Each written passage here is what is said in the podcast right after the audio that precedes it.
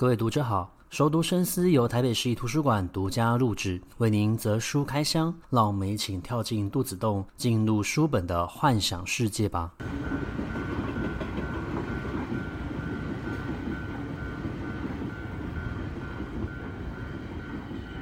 各位听众好，欢迎回到熟读深思。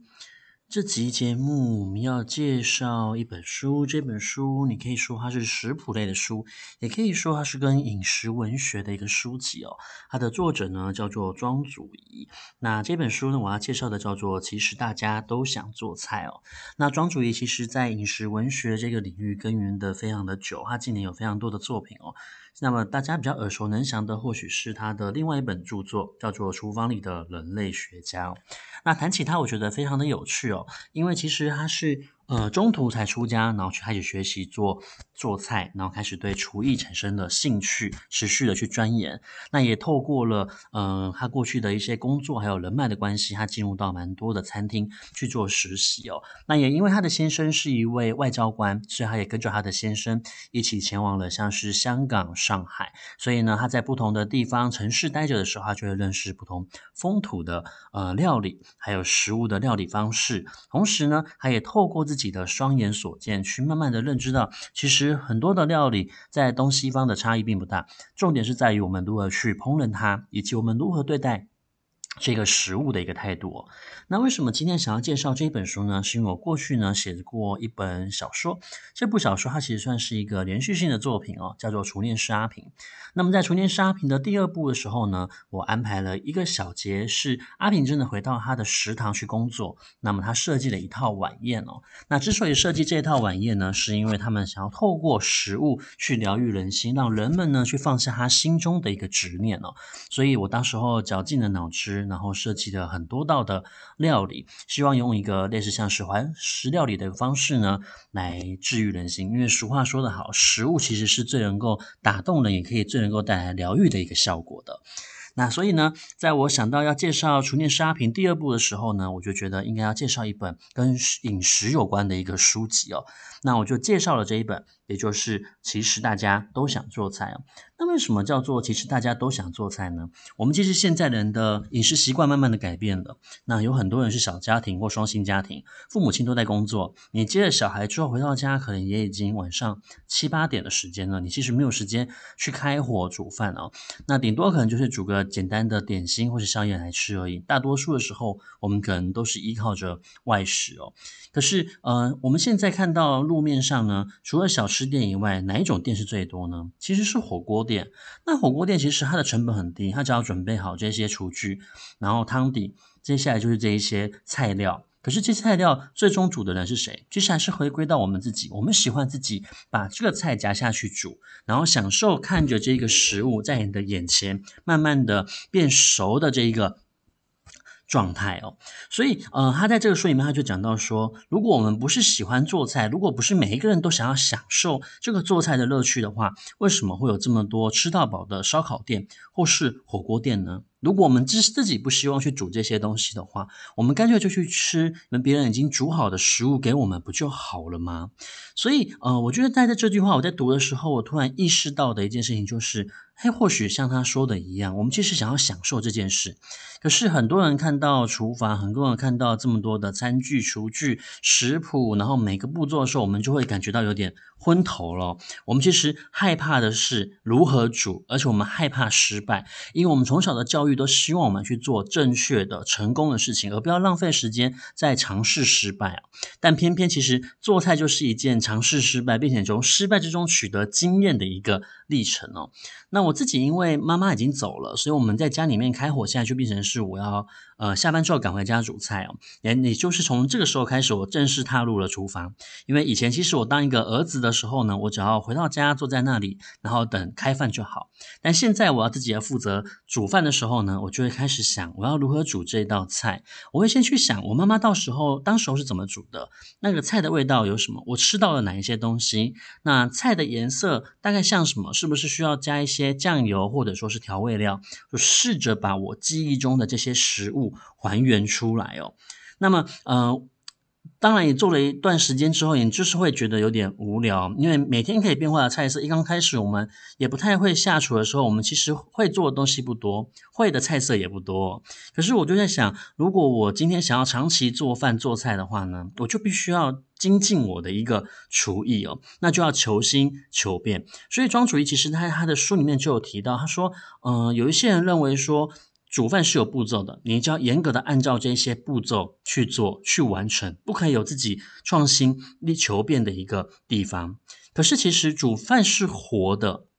每一个人看到这一份食谱的时候，我们想象出来的菜其实是不太相同的。或许我们的目的是相同，我们想要煮出一锅回锅肉，想要呃煮一锅呃像是五花肉，然后用来夹。挂包，可是其实每个人心中对于这个五花肉的想象是不太相同的。那这个想象相同，是因为我们的味觉会创造出一个记忆的拼图出来。那么随着我们经验的一个扩增，这个有关于味觉的记忆，它就会更加来的灵敏，而且它会触类旁通。也因此，其实我们在做菜的这件事情上面，是可以加入自己一点点的创意在里面的。那么，其实做每一道菜，当你经验久了、多了之后，你对于这道菜，你就不会去按照食谱的方法来做，因为你有你自己的想法跟经验。那么，我们的想法跟经验，其实就会带动的整个做菜方式的一个改变。这其实也是人类文明进化进步的一个方式。如果我们没有不断的求新求变的话，我们只是一不停的依循着传统方式去做的话，其实我们的文明其实也是会跟着停滞下来的。那我觉得庄主义他就是透过像这样子，有点类似像是部落格文的一个方式，他去整理出他历年在不同的城市所看到的饮食文学的一个地景跟样貌哦，包括他其实也分享了所谓的分子厨艺。那我们普通人听到分子厨艺的时候，呃，我。以我自己来说，我就会想到，呃，是要讲所谓的一个化学吗？还是说我们所有的东西都要去比较说这个细胞的大小如何？可是其实分子厨艺不是这样的，它其实是透过一种模仿的方式，然后再来它会透过一种创新的方式。让你吃起来像是你记忆中的那个味道，可是这个食物的样貌又不太相同。他把每一件东西去做分解，然后重新组织成一个新的食物的一个原貌出来，所以它是兼具有一种实验性跟玩乐的性质在里面的。但是我们讲玩乐，不是把食物当拿来玩哦，不是说要浪费食物。相反的，我们是透过做菜的这个方式去重现出我们记忆中的味道之外，我们又加入自己个人的一点巧思哦。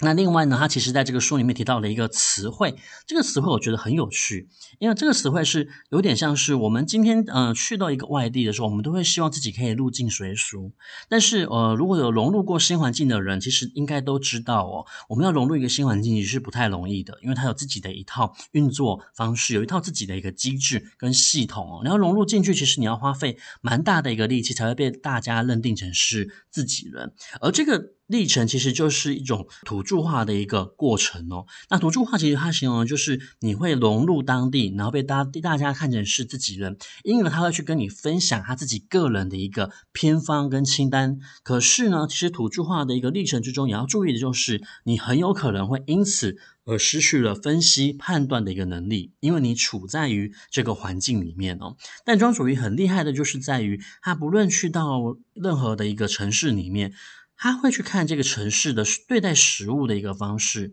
例如说它有没有有机，是否对环境友善，它如何取得这一些食物。同时，他会去比较我们台湾跟这些城市相比，我们是如何去处理这一些食物的，我们有哪些优点跟缺点。他也会把这一些方法分享给他的家人以及朋友。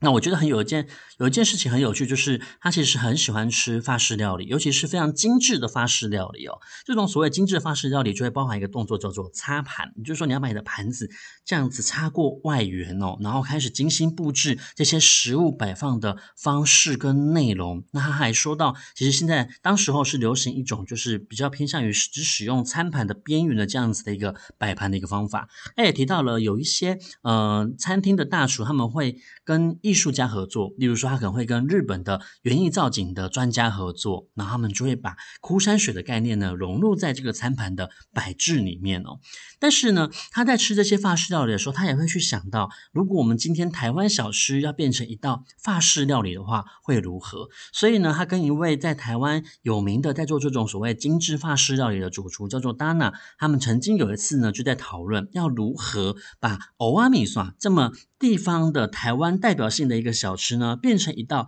法式料理哦。那我觉得其实呃那一段的讨论非常的有趣哦，有趣是在于他们所提到的运用的一个方法，其实就是接近于分子料理，可是又兼具有呃可以尝得出台湾欧阿米耍的一个味道哦。那么地方小吃其实它其实有一些时候它也是一种反转社会阶级的符号，好比说我们在国宴上面可能会运用到像是蛙桂或是丝木鱼羹的时候，它其实代表的是一种地方性，可能更代表的是一种南方的一个食物的时候，它其实象征的就是一种南北角色的一个转换哦。那么，呃，所以有很多的食物，它一刚开始的发展也是都是从精致饮食来开始的。那么讲到做菜呢，除了要准备这些食物，除了要呃看看它是否有。符合有机，然后是否对环境友善之外，很重要的一件事情，食物要好吃，就是它一定需要调味。但是调味其实是非常困难的，因为每一个人呃去拿捏，你要一匙两匙三匙，或者是说你要看心情，或者是要随机应变这样子的说法都非常的含糊。要达到刚刚好的调味，其实是不太容易的。举个例子来说呢，清明节刚过，那清明节的时候我们都需要拜祖，我爸爸呢就准备了很多的菜，像是炒鲨鱼啊，然后竹笋汤啊，或是萝卜汤。